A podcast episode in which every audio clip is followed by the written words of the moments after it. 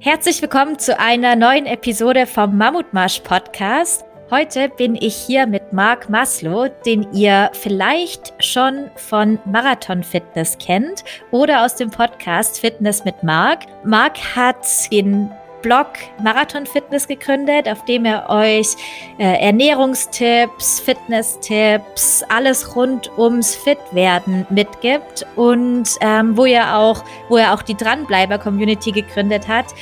Marc ist Fitnesscoach und ich freue mich auf unser Gespräch heute mit ihm, wo wir uns einfach mal ein bisschen anhören, wer er eigentlich ist, wer also hinter Fitness mit Marc steckt und natürlich auch ein paar konkrete Tipps bekommen werden, wie wir an einen Mammutmarsch rangehen können oder was dafür wichtig ist. Also schön, dass du bei uns bist heute, Marc.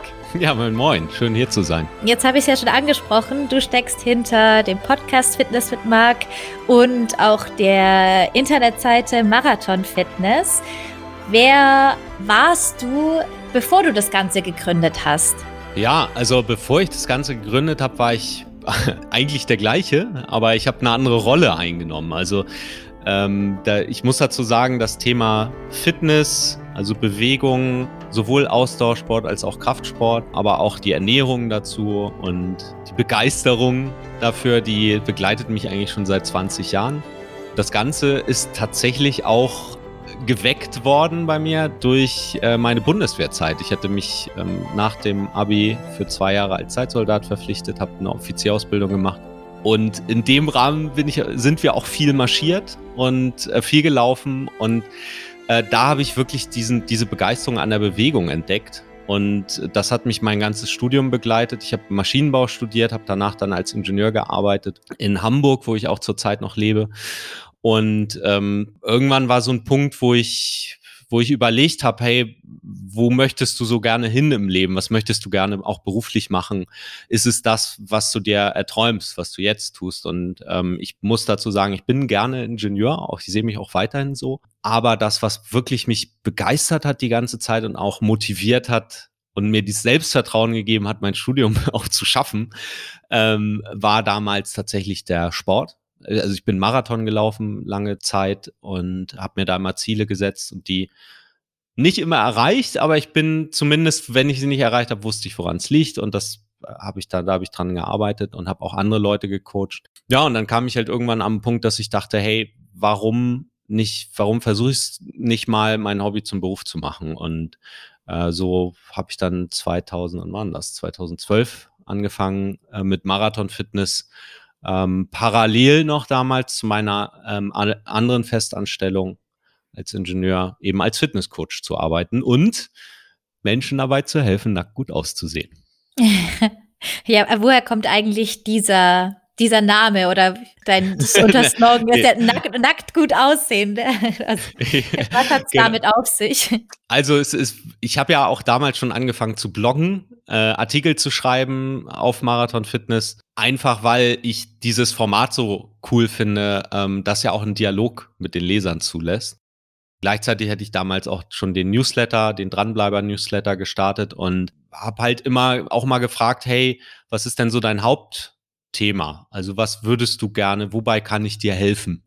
Ja, weil mein, die, mein Rollenverständnis als Fitnesscoach ist, ähm, ich möchte gerne der beste Problemlöser für meinen Klienten sein oder für meinen, ähm, derjenige, der meine Dienste in Anspruch nehmen möchte oder der, dem ich auf irgendeine Art und Weise helfen kann. Und ähm, ich habe dann einfach gefragt und das, was halt viele dann geantwortet haben, und das hatte mich zu dem Zeitpunkt tatsächlich überrascht, ist, ich möchte gern abnehmen, aber ich krieg's nicht hin. Und ich hatte ursprünglich 2012 damit gestartet, eher über so Marathonlaufen zu bloggen und äh, Krafttraining. Das habe ich ja beides parallel gemacht und das ist auch so eine gewisse Herausforderung, das unter einen Hut zu kriegen. Und ähm, da habe ich halt angefangen, da über meine Erfahrung zu bloggen. Und das Feedback, was ich gekriegt habe, ähm, war tatsächlich, hilft mir abzunehmen. Und ähm, ich habe dann selbst mal überlegt, was ist denn eigentlich das, was, womit ich Menschen abholen kann? Ja, an dem Punkt, wo sie gerade sind. Weil Fitness ist so breit, ja, wenn wir reden, wenn wir über Fitness reden, dann kann das ja sein, ähm, irgendwelche Cardiokurse, Hot Iron oder so im Fitnessstudio. Es kann Aerobic sein, es kann auch Yoga sein, es kann Meditation sein, geistige Fitness. Es kann eben auch so ein Marsch sein bis zu 100 Kilometer. Also das, das ist ja ein Riesenfeld. Und ähm, das, was mich auch immer mit motiviert hat, nicht nur, aber eben auch mit, ist, ähm, dass ich mich als ganz gerne als athletischen Menschen sehe, der äh, eben auch ja eine, eine ganz gute Figur hat, so mit der ich selbst zufrieden bin. Und ähm, ich dachte mir eigentlich, jeder Mensch ist ja so geboren, dass er die Veranlagung hat, fit zu sein und auch athletisch zu sein, wenn er das gerne möchte. In der heutigen Zeit passiert das eben nicht mehr durch Zufall. So früher, mhm. als wir ähm, keine Autos hatten, als wir keine Fahrstühle hatten, äh, als es keine Supermärkte gab, die so voll besetzt sind wie, wie heute, waren die Menschen ja viel fitter, weil sie sich im Alltag bewegen mussten, weil sie körperlich gearbeitet haben. Heutzutage, und in meiner Welt ist so ein bisschen meine, meine Philosophie, ist es so, dass der Körper ja immer noch dazu gemacht ist. Aber die, Fra die Frage ist halt, wie bringt man es auf einen Punkt? Und da fand ich diesen Slogan nackt gut aussehen eigentlich ganz treffend. Das klingt erstmal oberflächlich, aber ich meine es gar nicht so, sondern was ich eher damit meine ist, ich meine auch nicht unbedingt Schönheitsideale, sondern dieses Gefühl von, du fühlst dich gut in deiner Haut. Ja, das wäre jetzt auch meine nächste Frage gewesen schon. Die hast du jetzt schon beantwortet, nämlich genau, äh, was das für dich bedeutet, dieses nackt gut aussehen. Aber das heißt, sich wohlfühlen in der Haut kommt ja wahrscheinlich auch mit einer äh, mit einem bestimmten Verhalten dann. Also quasi, wenn man sich wohlfühlt, dann gibt man sich anders, äh, man strahlt was anderes aus. Da spielt wahrscheinlich ganz vieles mit. Und ich finde es jetzt auch gerade schön, dass du gesagt hast, dass es dabei nicht um ein Schönheitsideal an sich geht, sondern um die eigene Bewertung von sich. Ne? Also genau, also der Punkt ist ja der, jeder Mensch, äh, selbst Topmodels, wenn du die mal off the record fragst oder meinetwegen auch on the record, dann findet jeder etwas, wenn er danach sucht an seinem Körper, egal in welcher Shape er ist oder sie, äh, was dieser Person selbst nicht gefällt. Also wenn man danach sucht, oder meistens muss man da gar nicht nachsuchen, könnte jeder was sagen. Deswegen glaube ich schon, dass es eine Einstellungsfrage ist. Und ich glaube, dieses Gefühl von, du tust dir gut, du fühlst dich gut, das, ähm, das kann jeder, der jetzt zuhört, sogar heute und jetzt schon bekommen, weil das Gefühl entsteht ja in dir selbst. Und das ist eine Frage, wie du dich selbst siehst. Und wenn ich so in meiner Historie zurückblicke, kann ich nur sagen, dass die, ja, die körperlichen, die sportlichen Ziele, die ich mir gesetzt habe, einfach nur aus mir selbst raus. Ich habe zwar Marathon-Wettkämpfe bin ich gelaufen, aber mir ging es dann nicht um den Vergleich mit anderen, sondern mir ging es nur darum, dass ich mal gucken wollte, was so geht, wozu ich in der Lage bin. Und ähm, ich habe mir dann Ziele gesetzt und versucht, die zu erreichen. Und selbst wenn ich sie nicht erreicht habe, war ich aber trotzdem froh, dass ich es versucht habe. Und das hat mir halt einfach ein gutes Gefühl gegeben.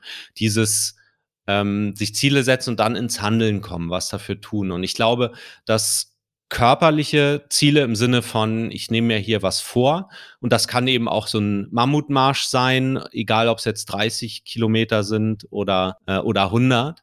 Das kann halt ein richtig geiles Ziel sein einfach und was, wo ich, was ich mir vornehme. Und das, das war das, was mich damals selbst auch immer motiviert hat an den Marathon-Wettkämpfen, ist, dass ich mir ein Ziel setze, was echt mal eine Herausforderung ist, 42 Kilometer am Stück laufen.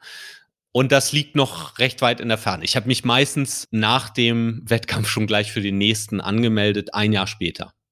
Weil ich dann wusste, okay, hier ist, hier ist schon mal die Ansage und jetzt kann ich halt rückwärts planen, was mache ich heute, was mache ich morgen. Gut, nach dem Wettkampf regeneriere ich erstmal.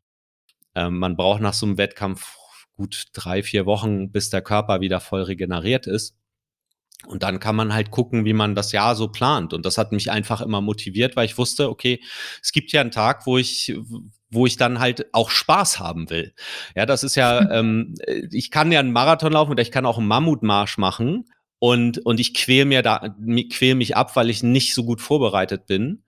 Und die Frage ist, und das ist auch eine Frage, die sich, glaube ich, jeder vorher stellen darf, bevor er sich zu sowas committet, ähm, willst du diesen Tag Spaß haben oder willst du diesen Tag leiden? Ja, und, ähm, und womöglich dich dann ärgern, dass du vielleicht dich nicht vorbereitet hast. Und ich habe für mich diese Frage mal so beantwortet, dass ich gesagt habe, nee, also ähm, dann habe ich da keine Lust drauf, wenn ich, wenn ich quasi nach zehn Kilometern schon merke, Alter, jetzt, jetzt wird's aber richtig unangenehm. Also ich habe mich immer versucht, gut vorzubereiten. Die Vorbereitung hat mir allerdings auch Spaß gebracht. Also so, ein, so, ein, so eine Distanz ist natürlich immer anstrengend. Aber das, das macht auch so ein bisschen den Reiz aus, ne? Weil das, was, wo man sich nach strecken darf, wo man vielleicht auch eine gewisse Hürde überwinden darf, ähm, hat nachher einen unglaublichen Wert und gibt einem auch ein Wahnsinnsgefühl. Ähm, ich nenne das auch ganz gern so Referenzerlebnisse, auf die man dann halt zurückgreifen kann. Zum Beispiel jeder, der mal, sei es nur 30 Kilometer oder auch ähm, 50 oder 100 Kilometer äh, marschiert ist am Stück oder innerhalb eben so einer gesetzten Zeit, der wird doch sein restliches Leben immer auf diese Erfahrung zurückgreifen und sagen, hey, das hast du schon mal geschafft. Also ist diese schwierige Situation, in der du jetzt bist, ähm, kriegst du die auch hin. Und, und das ist einfach unbezahlbar. Ja, absolut. Und auch jetzt, wenn du das so sagst, mit diesem, man meldet sich zu dem Ziel an, was in der Zukunft liegt, dann habe ich irgendwie direkt schon die Vorfreude gespürt und auch diese Aufregung, dass man sich so denkt, oh shit, jetzt habe ich mich da angemeldet, jetzt kann ich nicht wegkneifen oder jetzt muss ich da durch. Also auch, dass man, ich finde, oft ist es so, man hat dann eine gute Idee und dann setzt so dieser Kopf ein und sagt wahrscheinlich sowas wie, ja, aber so ein Marathon ist ja schon richtig anstrengend, muss ich das wirklich machen? Also so dann kommt dieses Ganze, was einen wieder so kleiner hält. Aber wenn man, so wie du das sagst, dich, sich direkt zum nächsten anmeldet und einfach ohne groß drüber nachzudenken, das schon mal so festlegt, da findet das statt, dann ist es halt auch gesetzt und dann muss man halt gucken, wie man jetzt irgendwie daran geht. Und das finde ich ganz cool, so die Herangehensweise ist einfach mal anzumelden und dann so drauf zu vertrauen, dass man es bis dahin schon hinbekommt, sich vorzubereiten und nicht so lange wartet, bis man sich bereit fühlt. Das ist, glaube ich, auch so eine, so eine Einstellungsfrage. Total. Und ich glaube, ein Element, was da wichtig ist, ist einerseits das Ziel, eben worüber wir eben gesprochen haben. Das andere ist ähm, auch, sich in die Pflicht nehmen zu lassen. Da kann natürlich die Anmeldung helfen. Das ist eine Typfrage. Das darf jeder für sich selbst mal so gedanklich abprüfen, ob das reicht, wenn ich einfach nur angemeldet bin. Weil dann kann ich ja immer noch sagen, oh, oh gehe ich jetzt, oh, mach ich mal nächstes Jahr. Ja, ja, sind, ja. sind ja nur x Euro. So, ähm, ich habe tatsächlich bei meinem ersten Marathon habe ich mit zwei Freunden damals, das war 2001, haben wir zu dritt gesagt, komm, äh, wir wollen alle drei jetzt einmal einen Marathon laufen. Und wir haben äh, zum Teil zusammen trainiert. Wir haben also mit, mit einem guten Freund, mit dem habe ich damals auch eine WG gehabt, mit dem ähm, habe ich super viel zusammen trainiert. Ähm, ja, und wir sind dann, wir waren allerdings auch, äh, wir waren auch bei der Bundeswehr zusammen, mit dem habe ich auch zusammen Abi gemacht. Also wir kannten uns halt sehr gut. Ein guter Kumpel ähm, oder eine gute Freundin, mit der man sich gegenseitig in die Pflicht nimmt und dann vielleicht auch zum Beispiel bei so einem Marsch ähm, zusammen dann eben vor auch mal Wanderungen macht zusammen oder sich irgendwo per WhatsApp oder so sagt, hey, was ich mache dieses Wochenende das und das, was machst du? Also dass man da einfach so ein Buddy hat. Das hilft, glaube ich, über diese Hürde, sowas überhaupt mal zu machen, total rüber. Und bei mir war es so, dass ich, als ich dann durchs Ziel gelaufen bin, 2001, war ich, hatte ich so ein Glücksgefühl. Und ich glaube, das ist, das ist so die Art und Weise, wie der Körper funktioniert, wenn du dich so verausgabst, ähm, dass, dass der Körper dann Glückshormone ausschüttet und der belohnt dich dafür. Und ähm, und da dachte ich mir, das will ich nochmal machen. Und dann bist du, dann bist du so drin, oder? Dann muss immer wieder, äh, muss es immer wieder kommen, immer wieder was Neues und. Also es war tatsächlich so, ich habe dann den zweiten Marathon habe ich damals mit meiner Freundin zusammen begangen. Da, da hatte ich sie sozusagen gecoacht, weil ich sozusagen diese Erfahrung einmal schon gemacht hatte.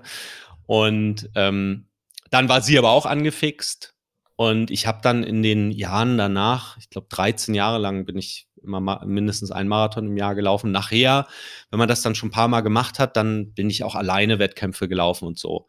Aber das ist ja das, die Frage ist ja immer, was, was einen motiviert. Und das ist, glaube ich, auch eine ganz wichtige Frage, wenn jetzt jemand sagt, äh, ich würde gerne die 100 Kilometer machen zum Beispiel, sich selbst mal die Frage zu stellen, warum möchtest du das gerne? Also was ist dein Warum dahinter?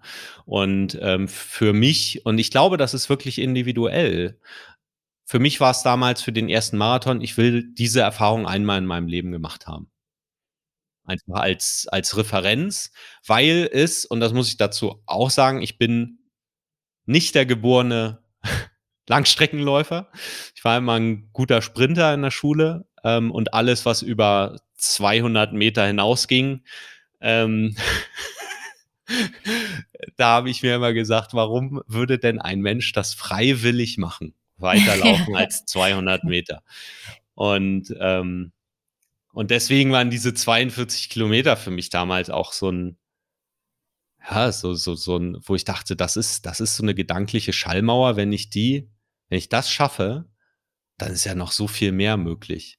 Mhm. Und ähm, ja, und das ist, das ist wiederum das Coole. Es gibt ja nicht so viele Lebensbereiche, wo man das so gut steuern kann. Ne? Also wenn, wenn jetzt jemand ähm, sich Karriere machen möchte oder ähm, oder auch, auch eine Familie gründen oder so, da brauche ich ja immer noch andere Menschen dazu. Und äh, aber solche sportlichen Ziele, die kann ich halt auch selbst alleine erreichen.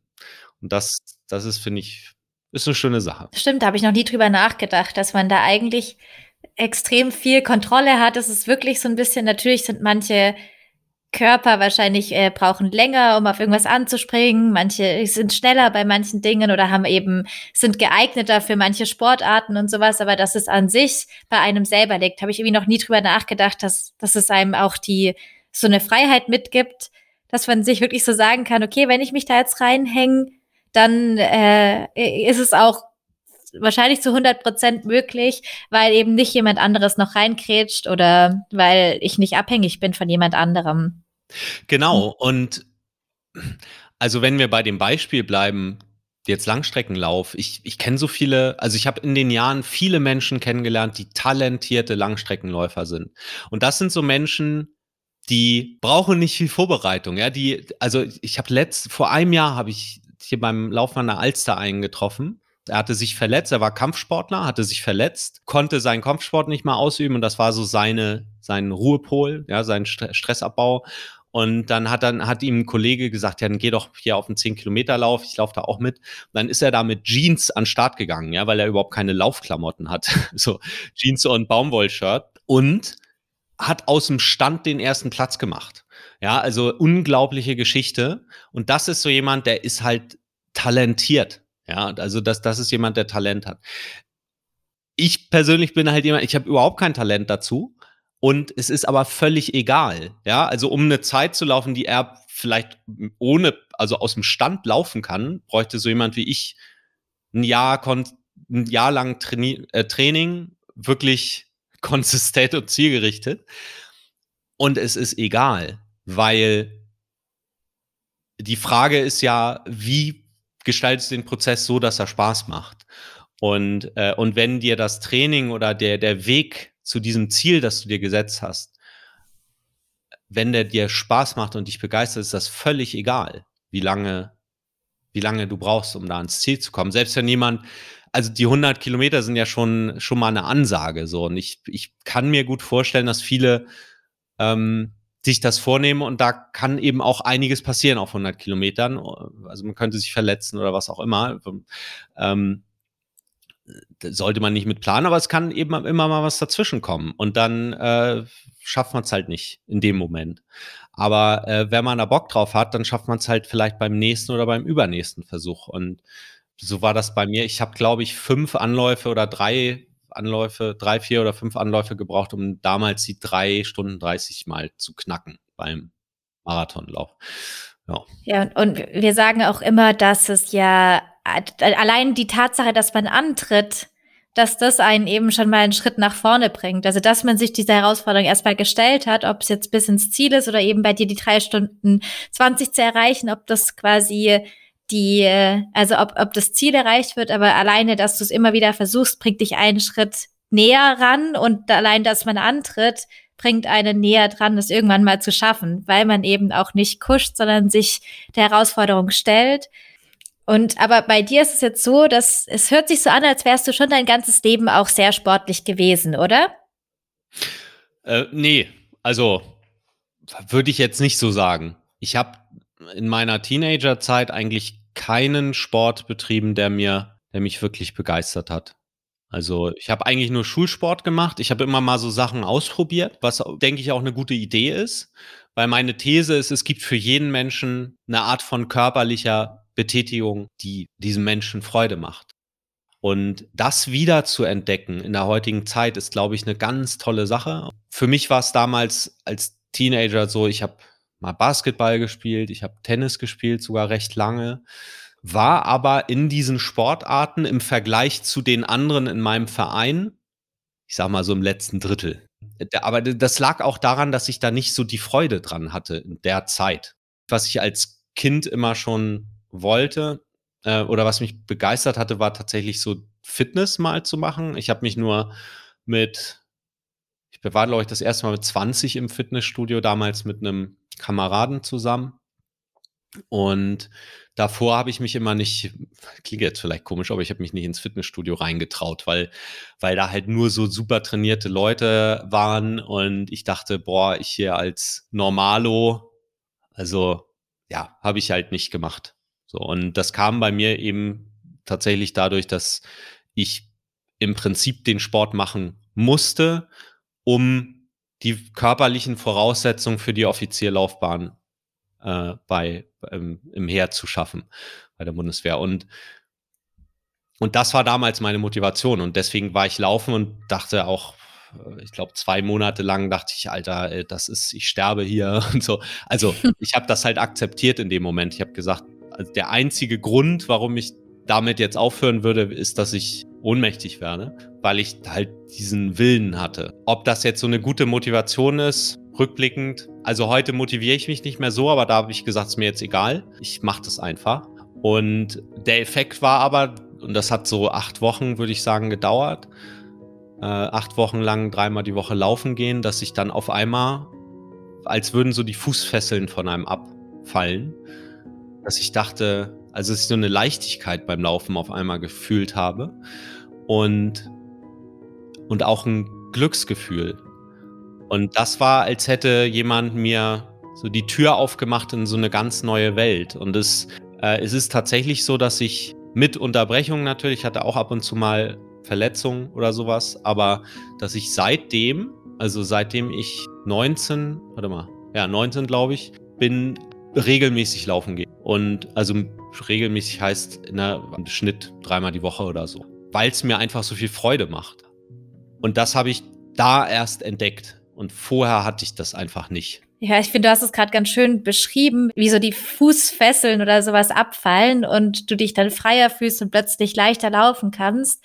Äh, ich habe das selber irgendwie neulich erst bei einer Sache gehabt, da habe ich meine Zeit lang einfach sehr regelmäßig viel Yoga gemacht und ich habe mich plötzlich, die am Anfang habe ich es nicht gemerkt und nach so ein paar Wochen schon habe ich mich ganz anders durch den Raum wieder bewegt und dachte, wow, krass, dass ich erst gemerkt habe, wie ich davor vielleicht oft dann durch das Ganze, dass man doch viel sitzt jetzt im Alltag, einfach sehr oft auch unaufrecht war oder sonst irgendwas und plötzlich wieder auch von innen mehr Stabilität habe und dann bewege ich mich plötzlich ganz anders in der Welt und da hatte ich auch so diesen Effekt, dass ich mir dachte, krass, was das auch nach außen hin bewirkt, was es mit mir bewirkt, wie ich anders an Sachen rangehe. Es hat gleich so viele Sachen losgelöst. Deswegen finde ich es interessant, wie du das sagst. Man befreit sich dann, glaube ich, auch manchmal von so einem bisschen schweren Körper. Wenn man wieder die Muskeln stärkt, dann wird der Körper irgendwie leichter wieder. Genau. Also wir sind, wir sind dazu gemacht, uns zu bewegen. Auf verschiedene Art und Weise. Das kann eben Yoga sein, ähm, wo es um die Mobilität geht.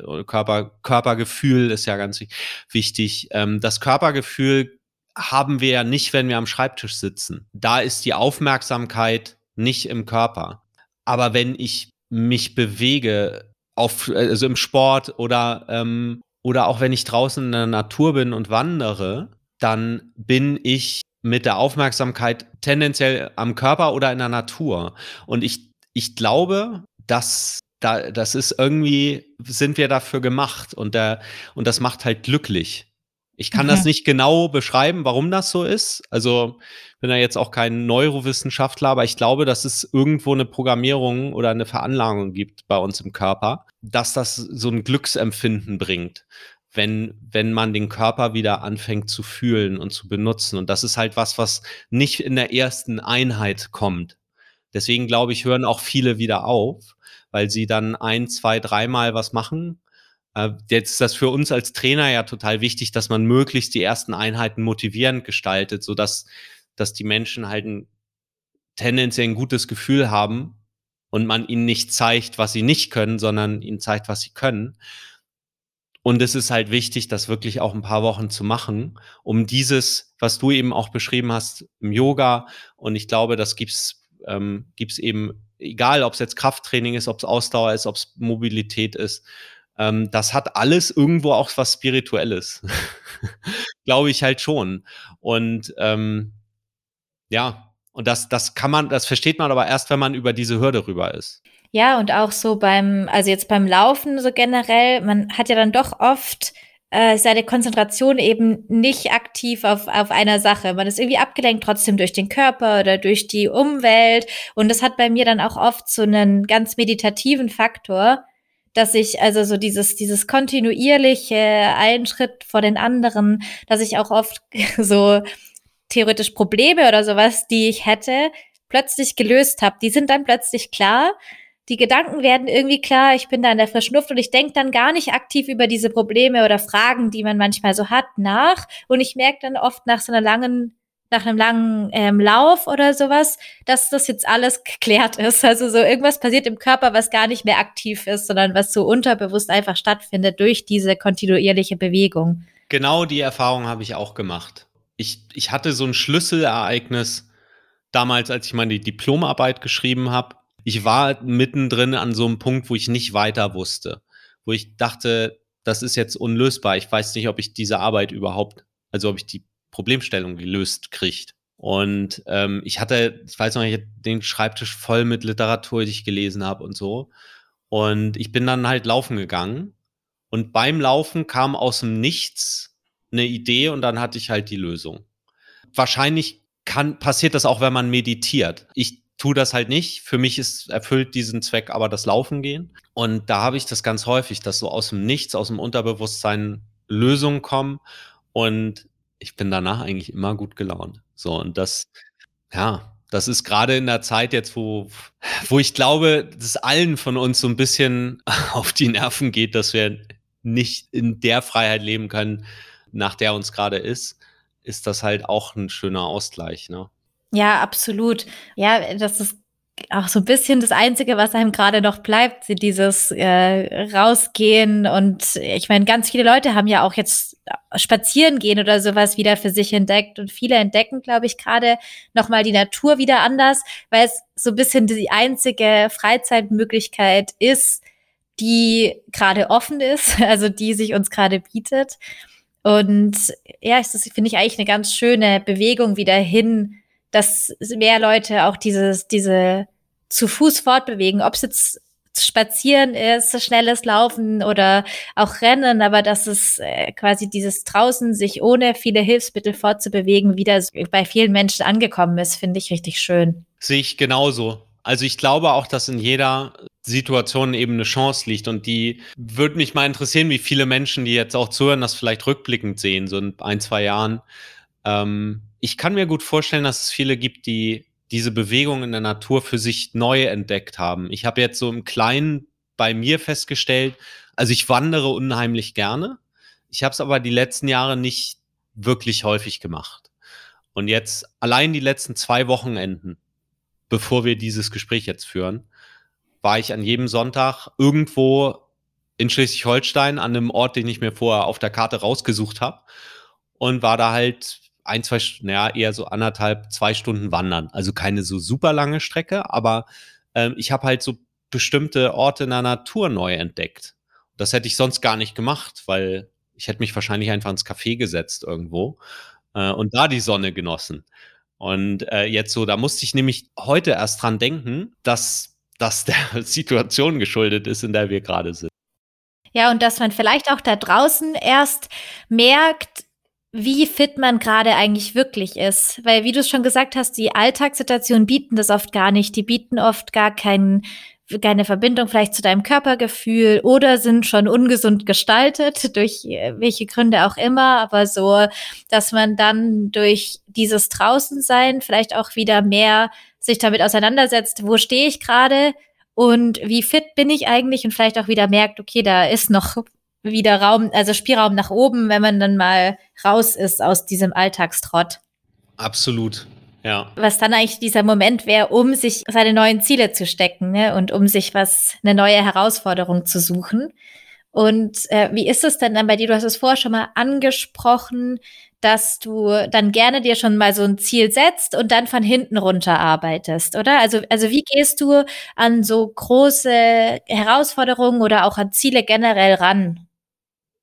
Also, mh, das habe ich beim tatsächlich beim Marathontraining damals schon gemacht. Du, du fängst halt damit an, Ziel zu definieren und das ganz klar zu definieren.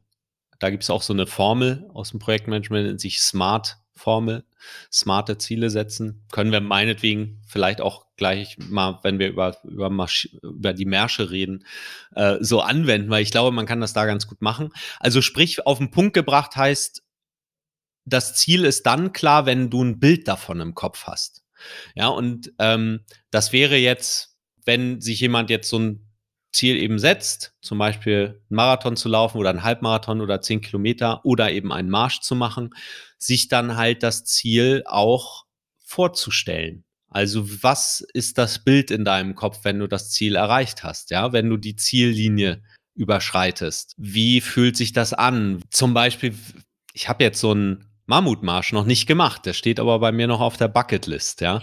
ähm, bei den Marathons war es immer so, wenn man über die Ziellinie gekommen sind, da war alles voller Menschen und die haben gejubelt und die haben nicht angefeuert auf den letzten Meter noch. Und dann, ähm, dann gab es eine Medaille und so. Und das war alles, das war so ein krasses Gefühl, körperlich völlig erschöpft, aber total glücklich. Und dieses klare Bild im Kopf zu haben, ist einfach mega motivierend und hilft beim Wettkampf selbst, aber hilft eben auch die Begeisterung immer dann abzurufen, wenn ich sie brauche. So, also ich fange an mit einem klaren Ziel. Äh, bei meinem ersten Marathon wäre das eben gewesen, einfach diese 42 Kilometer zu schaffen. Und für mich war es nicht nur das, sondern ich wollte sie so schaffen, dass ich, wenn ich durchs Ziel laufe, sogar noch ein paar Kilometer weiterlaufen könnte, wenn ich müsste.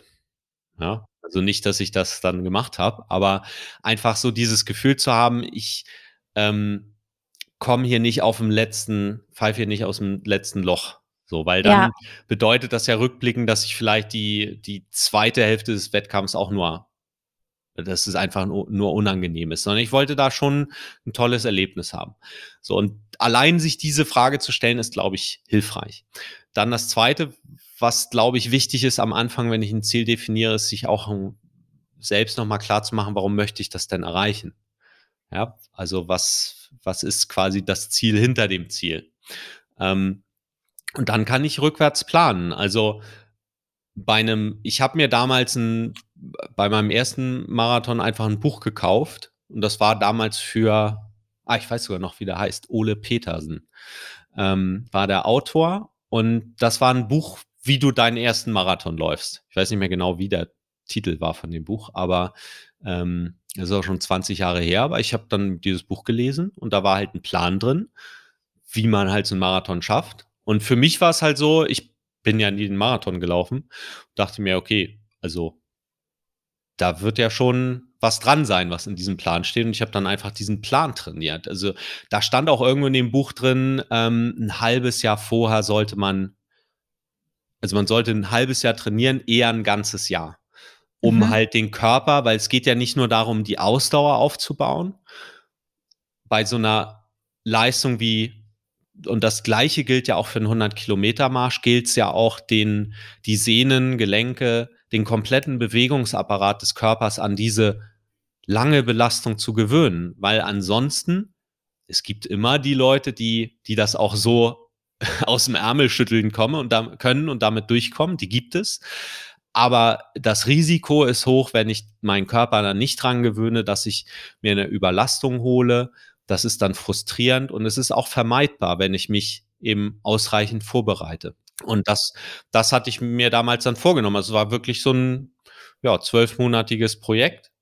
Und, ähm, und ich glaube, in dem Buch stand dann drin, das waren immer zwei bis drei Trainingseinheiten die Woche. Es war jetzt auch nicht so wahnsinnig viel Zeitaufwand. Also ich glaube, die meisten Menschen verbringen mehr, äh, deutlich mehr Zeit vor, vor ähm, Netflix heutzutage oder damals vom Fernseher, als ähm, damals der Trainingsaufwand war. Und, ähm, und ich glaube, sowas ist mal wichtig, dass man Ziel runterbricht, weil damit wird es halt greifbar. Wenn ich, ich glaube, eine der ersten Trainingseinheiten da waren 45 oder 30 Minuten Lauf.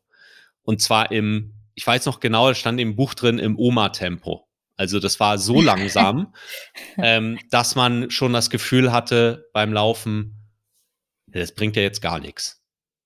Und, und das hat er halt im, im Buch aber beschrieben und meinte, nein, genau das ist das Tempo. Und ich wäre nämlich aus, also wäre ich da selbst rangegangen, wäre ich viel schneller gelaufen. Das wäre halt zu schnell gewesen.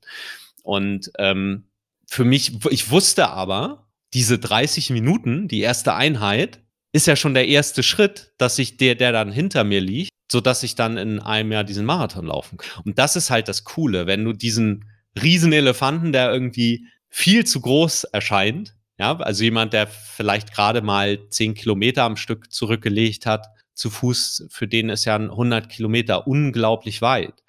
Aber wenn ich einen Plan habe, wovon ich mit hoher Wahrscheinlichkeit sagen kann, dass der mich ans Ziel bringt, dann kann ich mich daran orientieren und dann äh, sehe ich nicht mehr diesen, dieses unüberwindbare Ziel, sondern ich gucke einfach nur noch auf den nächsten Schritt. Ja, und das hilft ja auch dann wieder motivierter zu sein, wenn man auf dieses nächste Ziel oder den nächsten Schritt guckt, dann kann man den ja auch schnell erreichen. Und dann hat man wieder den nächsten und kann den erreichen und hat die ganze Zeit diese kleinen Erfolgserlebnisse und hat dann irgendwann so seinen eigenen Weg gebahnt, um plötzlich dieses große Ziel angehen zu können und hat aber eben auf diesen kleinen Wegen dann schon ganz viele Erfolgserlebnisse gehabt. Weil voll oft ist es ja auch so, wie wenn wir auch von dem 100-Kilometer-Marsch sprechen, dann ist es oft, glaube ich, so unvorstellbar, weil viele Menschen ja noch nichts Vergleichbares mal gemacht haben. Also ich meine, es gibt vor allem wenn es ja halt auch heißt 100 Kilometer in 24 Stunden, dann gibt es wahrscheinlich auch schon viele Menschen, die eben noch nie 24 Stunden mal am Stück wach waren. Also da gibt es so viele Komponenten von Dingen, die man nicht kennt, warum das alles so unvorstellbar klingt. Und deswegen ist eigentlich so schön, auch wie du es nochmal beschreibst, dieses Aufbröseln auf den nächsten Schritt, dass man eben dann sich plötzlich die Sachen, die werden so langsam wahrscheinlich vorstellbar. Genau. Und ich glaube, ihr bietet ja zum Beispiel an auch kürzere Distanzen. Also ja. 30 Kilometer zum Beispiel. Ja, genau. Und ähm, so war das damals. Also wir damals bei der Bundeswehr, wo wir viel marschiert sind, äh, sind wir einmal, einmal im Monat 30 Kilometer marschiert auf Zeit.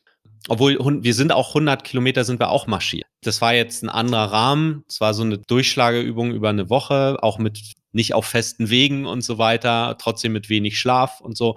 Das sind, war für mich so ein Referenzerlebnis. Und ich wusste damals, ich bin die 42 Kilometer nicht gelaufen bisher, aber ich habe schon was gemacht, was wahrscheinlich wesentlich jetzt für mich persönlich fordernder war als mental, als, als so ein Marathon zu laufen. Ähm, trotzdem haben wir damit ja nicht angefangen. Wir haben halt angefangen mit 20 Kilometer Marsch, dann 30 Kilometer Marsch. Ähm, dann haben wir halt äh, so Nach Nachtmärsche gemacht, wo man dann halt abends rausgesetzt wurde und morgens irgendwo so Schnitzeljachtmäßig ähm, sich nachts im Dunkeln orientieren musste und dann irgendwo ankommen. Das haben sowieso die meisten nicht geschafft. Das war in der Lüneburger Heide, weiß ich noch genau. Da waren morgens waren immer ein, zwei Leute, haben das Ziel erreicht von 20 und das und die waren, die sind da aufgewachsen, ja und hat, waren auch noch irgendwie Jäger haben halt, also kannten das für ihre Westentasche und alle anderen waren irgendwo. dann mussten die morgens unsere, unsere Ausbilder immer mit, mit, mit diesem Geländewagen da durch die Gegend und die Leute suchen. Ja, die, die waren dann irgendwo, hatten sich verirrt oder so. Naja, aber das, was ich damit sagen will, ist, wir haben uns halt so langsam dahin getastet. Und ich glaube, dass jemand, der schon ab und zu mal ganz gerne wandert, dass der halt auch gut diese 30 Kilometer schafft. So, und ich, ich würde da halt wirklich erstmal mit anfangen und mich dann so hochtasten. Das wäre also jetzt meine, meine Empfehlung. Ja. Genau. Es hilft halt schon, wenn man so ein gewisses Gefühl für die, für die Strecke hat. Und ähm, wer zum Beispiel, ich glaube, ihr habt 60 Kilometer oder 50 Kilometer Distanzen dazwischen, noch wenn man die 30 hat, dann hat man halt schon mal diese Erfahrung. Wie fühle ich mich denn nach 30? Was hat gut geklappt? Ich kann ja auch Sachen ausprobieren, welche Ernährung klappt für mich ganz gut.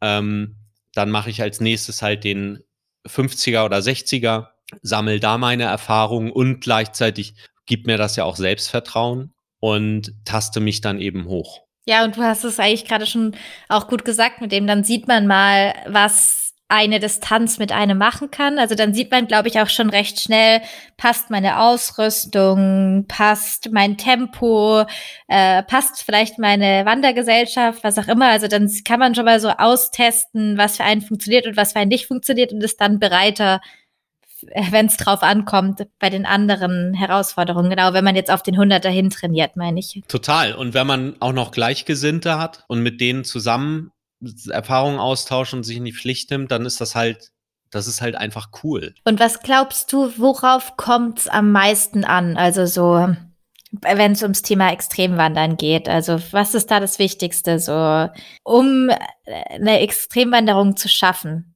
Also ich glaube, das Wichtigste, und das mag jetzt überraschen, ist erstmal, sich dieses Ziel wirklich zu setzen und sein Warum klar zu haben. Also warum möchte ich das gerne?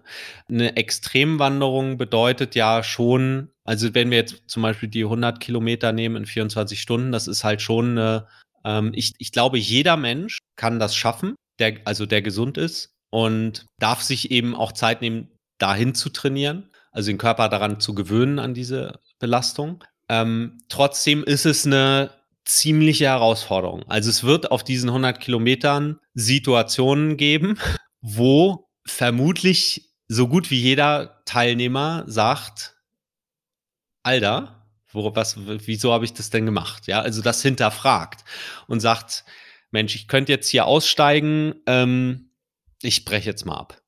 Ja, also ich habe auf jedem so, also jedem Marathon-Wettkampf, den ich gelaufen bin, hatte ich eine Situation, wo ich dachte, oh Mensch, boah, hier ist eine U-Bahn-Station, kannst ja auch abbrechen. Und ähm, da brauchst du halt ein starkes Warum, um dann, dann weiterzumachen. Ähm, und, und gegebenenfalls eine Peer Group, also Leute, die dich in die Pflicht nehmen oder so. Aber ich glaube, das bringt, also im Wesentlichen passiert das in dir drin, dass du es das halt wirklich willst. Und, und die Frage ist ja, was, warum möchtest du das? So, also sich damit ein bisschen zu beschäftigen. Das können unterschiedliche Gründe sein, das, das zu machen. Ich, für mich wäre es zu, tatsächlich dieses Referenzerlebnis zu haben. Ich war vor zweieinhalb Jahren auch auf dem Kilimanjaro oben. Das war für mich auch da die Motivation, dieses Referenzerlebnis zu schaffen. Und für mich wäre es aber auch okay gewesen, wäre ich nicht oben angekommen, weil kann ja immer was passieren. Auch einfach dieses es zu versuchen. Äh, das das wäre so mein Warum, auch bei so einem 100 Kilometer Marsch. Also sich damit zu beschäftigen und der Rest ist die Vorbereitung. Also ähm, ich glaube, was wichtig ist, halt den Körper darauf zu gewöhnen, also wirklich dieses Marschieren zu trainieren und sich halt peu à peu auf längere Distanzen hin zu trainieren.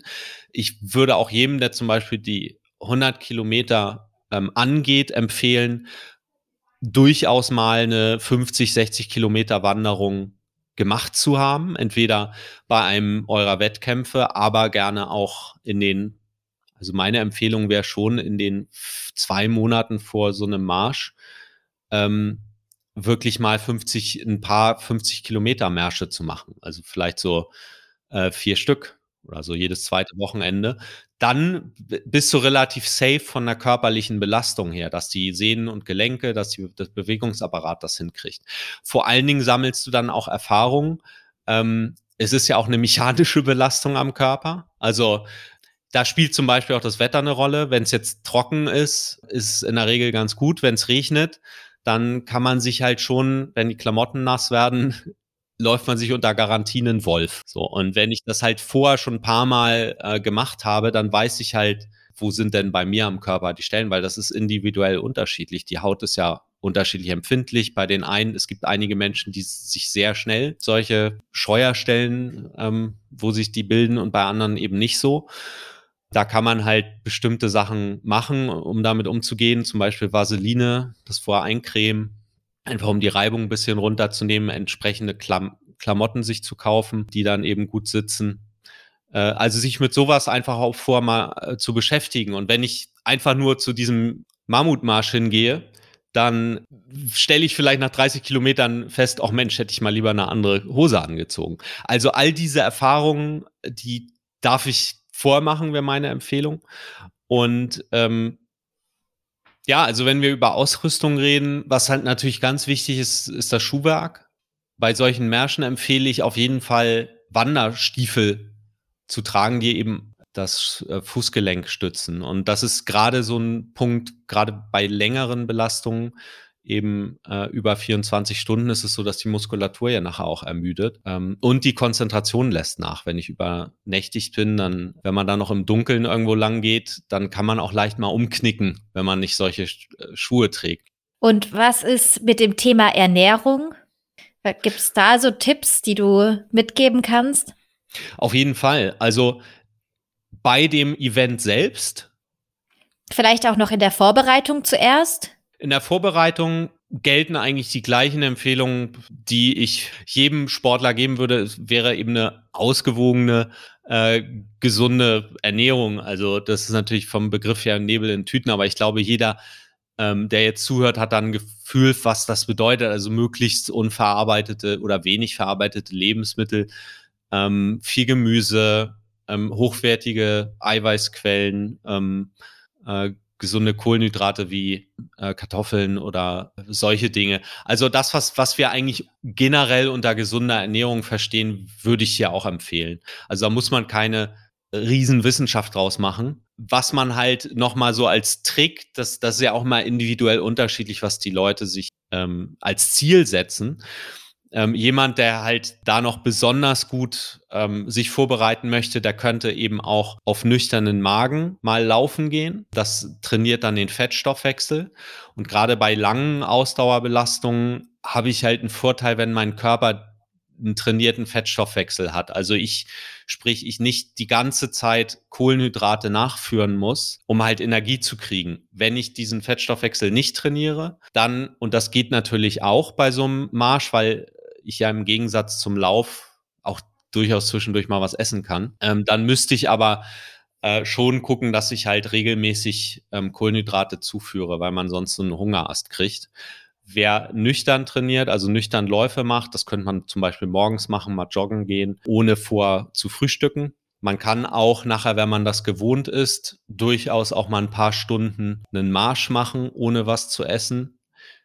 Das würde ich aber jetzt erstmal als optional ansehen. Ich wollte es nur mal erwähnen. Ich weiß noch nicht mal, ob ich das für meinen ersten äh, solchen Marsch machen würde.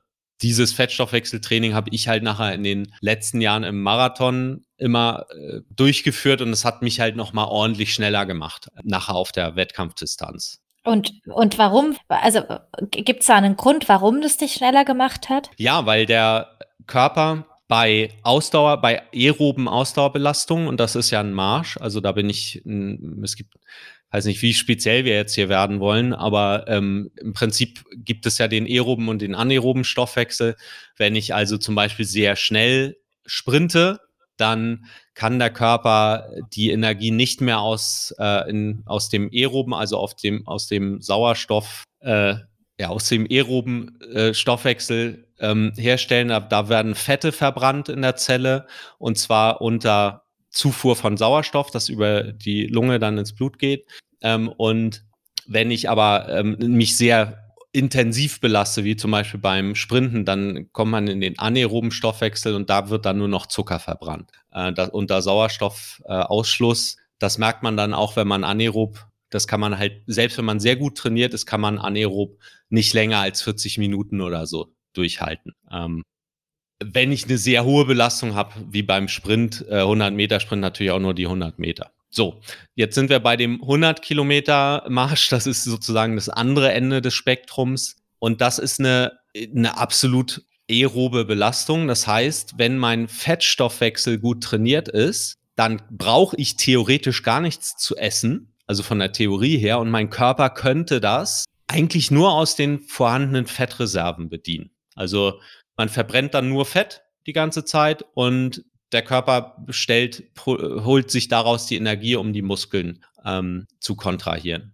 das setzt aber voraus, dass ich das trainiert habe. Und die meisten Menschen haben das nicht trainiert, weil wir das der, im Alltag eigentlich nicht brauchen. Und zumal, wenn man dreimal am Tag was isst, äh, hat man eigentlich immer Zucker im Blut genug. Und ähm, das wird dann halt, beziehungsweise in der Leber ist das noch gespeichert, in den Muskeln gespeichert. Und da der Körper versucht eigentlich immer erstmal das Zucker zu verbrennen, weil er da leichter rankommt, Zucker zu verbrennen. So, ähm, wenn ich aber ihn dazu zwinge, auf Fett zu gehen. Und das ist halt eben bei längeren Ausdauerbelastungen der Fall, wenn ich vorher auch mindestens acht Stunden nichts gegessen habe, dann ähm, ist der Anteil des verbrannten Fettes höher bei der Energiebereitstellung. Und was das ist erstmal äh, unangenehm, wenn man das halt nicht gewohnt ist. Also wenn ich ähm, nüchtern Läufe mache und ich habe das vorher noch nie gemacht, dann fühlt man sich, als hätte einem jemand den Stecker rausgezogen. Also man ist da auch nicht sonderlich leistungsfähig. Und äh, wenn man das aber trotzdem macht, dann fängt der Körper an, solche fettverbrennenden Enzyme herzustellen. Ähm, das dauert dann ein paar Wochen und nachher wird man halt ein viel besserer, also sozusagen eine Fettverbrennungsmaschine. Ja, mhm. und das hilft, wenn man sich diese, diese Kompetenz erarbeitet durch Training, hilft einem das natürlich auf solchen sehr langen Belastungen, weil man dann nicht permanent Zucker zuführen muss und trotzdem keinen äh, Hungerast kriegt. Also dass man das Gefühl hat, entweder ich esse jetzt was oder ich kipp um. Mhm. Und, ja, das ist ähm, richtig interessant. Das ist, ja, das ist interessant. Es ist aber, wie gesagt, für Fortgeschrittene. Ich ja. hatte vorher auch überlegt, ob ich das überhaupt erwähne, nur weil du jetzt danach gefragt hattest, habe ich es jetzt mal angesprochen, weil ähm, ich glaube, es ist nicht zwingend erforderlich ich habe die ersten auch Marathon-Wettkämpfe, ich habe alle Märsche damals bei der Bundeswehr ohne dieses Wissen durchgezogen und ich habe dann einfach zwischendurch was gegessen. Und das geht auch. Also auch, auch äh, ähm, Kohlenhydrat, hauptsächlich Kohlenhydratquellen. Also das kann man auch, auch machen. Krass, aber das heißt, du bist, bist du auch, bist du auch schon mal dann einen Marathon gerannt, ohne davor zu essen? Ja, bin ich. Ich habe auch ähm, in einem Training damals 35, 38 Kilometerläufe gemacht auf nüchternen Magen nach am Ende. Ja, krass. Mhm. Das okay. geht, aber das geht jetzt das nicht von jetzt auf gleich, sondern das, da darf man sich ruhig etwas länger Zeit nehmen. Und länger heißt nicht Wochen, sondern eher Monate und noch länger, ja. ähm, um seinen Körper dahin zu trainieren. Ja, ja, das ist ja eh so ein bisschen auch bei dir äh, eine so Quintessenz, dass, dass man sich rantasten soll an Dinge und dass, dass vieles Zeit braucht und dass es deswegen auf Weg Spaß machen soll. Ne? Das nehme ich so ganz, ganz viel aus unserem Gespräch schon mal mit, so Zwischenfazit. Genau, das ist der Punkt. Hast du da Bock drauf? Also wenn jetzt ja. jemand zuhört und sagt, boah, ey, auf nüchtern, ich frühstücke aber so gern, da habe ich überhaupt keine Lust drauf, dann wäre meine Empfehlung, ja, dann mach's nicht. Ja, es geht auch anders. Ja. Und ansonsten auch da wieder bei der Ernährung testen. Ähm, wenn jemand jetzt am Wochenende drei oder vier Stunden wandern geht, dann kann man das ruhig schon mal als Experiment nutzen und zu gucken, okay, was für, was für Lebensmittel verträgst du gut? Ich habe zum Beispiel bei meinen langen Läufen auch, ah, das habe ich übrigens auch gemacht, um einen Fettstoffwechsel zu trainieren.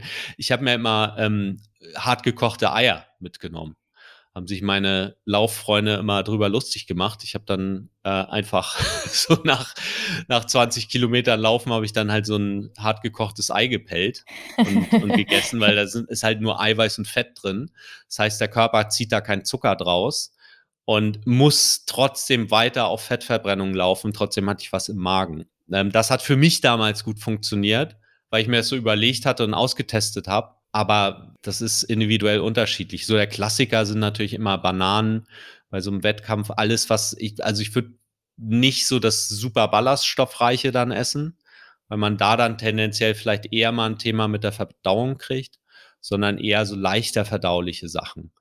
Ähm, auch das ist mir noch eingefallen. Wir hatten halt damals bei der Bundeswehr mal diese Ein-Mann-Verpflegungspakete. Ähm, das, die kann man auch im Internet bestellen. Das ist halt für, für einen Tag so ein, so ein Tagesration, wo da sind Hartkekse drin und Marmelade und ah, was, was noch ein Stück, eine Schokolade und sowas. Und die haben wir da ja, in den zwei Jahren habe ich das immer gegessen, wenn wir draußen waren. Das ist jetzt nichts, was man so im Alltag essen sollte, weil man dann einfach zunimmt, ja, weil da sind ja. richtig, ich glaube, da sind 6000 Kalorien drin. Aber, ähm, äh, und es ist alles sehr eng gepackt, ja, also es nimmt im Magen nicht so viel Platz weg. Äh, das ist natürlich praktisch, wenn man jetzt gerade auf diesen 100 Kilometern unterwegs ist, weil da geht's, da ist ja nicht das Problem, dass ich da fett werde, ja, weil ich die ganze Zeit rumsitze, sondern ich bin die ganze Zeit auf den Beinen und ich verballer da ohne Ende Kalorien. Und da muss ich mal einen Tag nicht unbedingt dran denken, wie hoch die Energiedichte der Lebensmittel ist, die ich zu mir nehme, sondern ich muss einfach nur gucken, dass ich meinem Körper die Energie zuführe, die er braucht und das möglichst so, dass die Verdauung das auch hinkriegt. Ja, aber da ist also auch wieder dein Fazit, ähm, das, was man schon mal ausprobiert hat, eben weiterführen. Also, dass es wieder für jeden ganz individuell dann die Sachen gibt, die einem gut liegen und nicht liegen und ansonsten schauen, dass es an sich leicht verdauliche Sachen sind. Genau, also auch das, was man vielleicht auf einer Wanderung so mitnimmt. Äh, mhm. Das muss ja jetzt nicht sowas sein, was ich eben gesagt habe, so ein Ein-Mann-Paket, das kann auch Obst sein, äh, Bananen, Äpfel, ähm, wenn man die gut verträgt. Ja. Ich würde schon mal, also es ist sicher was anderes, wenn man schon fünf Stunden unterwegs ist oder zehn Stunden. Da würde ich dann immer vorsichtiger werden, gegebenenfalls mit dem, was ich esse. Äh, ich würde auf jeden Fall auch solche Sportriegel mitnehmen, sowas wie Powerbar oder, oder so Gels nachher, die sind halt super leicht verdaulich. Ähm, auf der anderen Seite die Vorstellung, 24 Stunden lang nur solche zuckrigen Gels zu essen, ist, glaube ich, auch nicht so cool. Also ja. ähm, mir hat das meistens schon nach ein paar Stunden gereicht, weil der Geschmack einfach dann super eklig wird. Ähm, also da würde ich mir vorher schon so ein paar Gedanken machen. ja. ja ja, wir haben auch an den, an den Verpflegungsposten gerade immer solche Sachen wie Bananen und Äpfel und sowas haben wir auch immer da, Müsli-Riegel, wie du es gerade gesagt hast und sowas. Und was uns auch immer irgendwann aus den Händen gerissen wird, sind die sauren Essiggurken. Oh, da ja. haben wir immer ganz große ja. Gläser da und die kommen irgendwann immer richtig gut an. Kann ich mir super gut vorstellen. Was natürlich auch ein wichtiges Thema sind e-, Elektrolyte. Also ich glaube, dass das da auch eine Rolle spielt. Die sind, da ist ja auch Salz dran.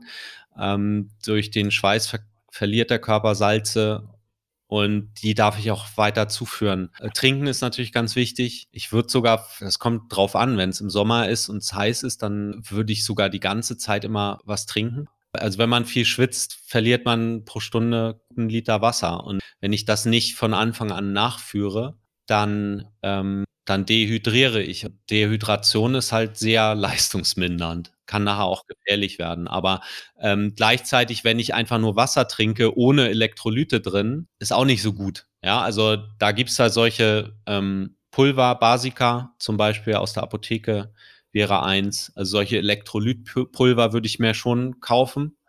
Äh, die kann man ja auch einfach, ihr habt ja wahrscheinlich auch Wasserstationen, da muss man nicht so viel mitschleppen. Wenn man einfach ja. nur diese Beutel mitnimmt, die sind ja total leicht. Und dann ja. äh, mache ich mir die in meine Trinkflasche rein und ich würde schon darauf achten, so als Hausnummer vielleicht einen halben Liter pro Stunde zu trinken.